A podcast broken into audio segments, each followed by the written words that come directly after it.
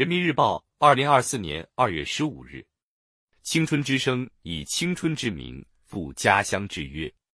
吴越，大学生的寒假作业是什么？上海对外经贸大学开展笔触回乡行活动，鼓励学生用画笔记录春节的美好瞬间，展现家乡的风土人情。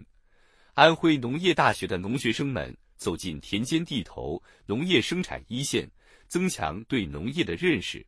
北京科技大学的同学们依托家乡的红色资源，重走红色足迹，挖掘红色故事。这个寒假返乡参加社会实践，成为许多大学生的选择。高校积极动员，各地主动对接，为学生实践搭建了广阔舞台。穷理以治其知，反攻以见其实。用青春完成这份特殊的作业，学生们收获颇丰。对许多大学生而言，返乡实践是重新发现家乡、接受教育的过程。离家求学在归来，熟悉的地方亦有风景。家乡日新月异的变化中，隐藏着经济社会发展的密码。参观企业，可感受产业发展的澎湃动能，了解用人需求，明确个人发展方向。走入故乡山川，在饱览美景的同时，感悟绿水青山。就是金山银山，沿着乡间小道走进乡土中国深处，感受乡村振兴的成果。春节期间，家人团聚，灯火可亲，还可在与亲戚朋友的交谈中，了解身边人的所思所想、所愿所盼。扎根中国大地，了解国情民情，是青年人的必修课。返乡社会实践提供了很好的机会。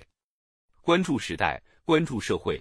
不妨从关注身边人、身边事做起，从家乡的发展变化中深刻理解、把握时代潮流和国家需要，为未来成长成才打下坚实基础。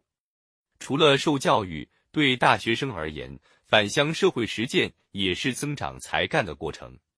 今年寒假，一些地方因需设岗、按岗招人，为返乡大学生提供了实习实践岗位。在广西马山县，二百二十六名大学生报名到县里的一百零六家单位开展社会实践。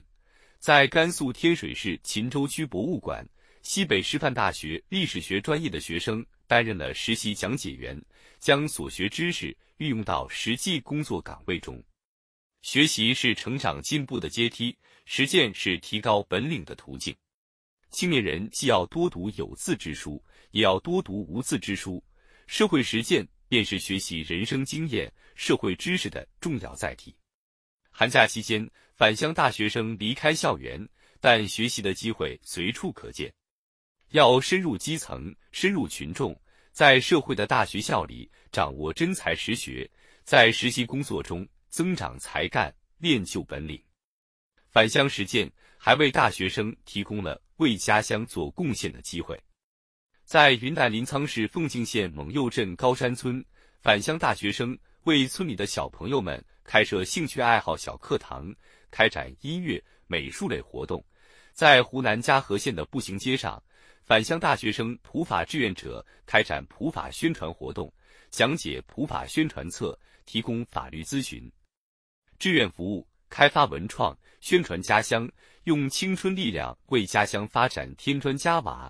返乡大学生大有可为，到基层中去，到实践中去，到人民中去，才能真正知道所学的知识如何去发挥，如何去为社会做贡献。或许仍在求学阶段的大学生的力量相对有限，但切实感受家乡的发展变化和人才需求，能够在他们心中播下热爱家乡、服务家乡、建设家乡的种子。今天。青年人在实践中学真知、悟真谛，加强磨练，增长本领。未来，他们将以真才实学服务人民，以创新创造贡献国家。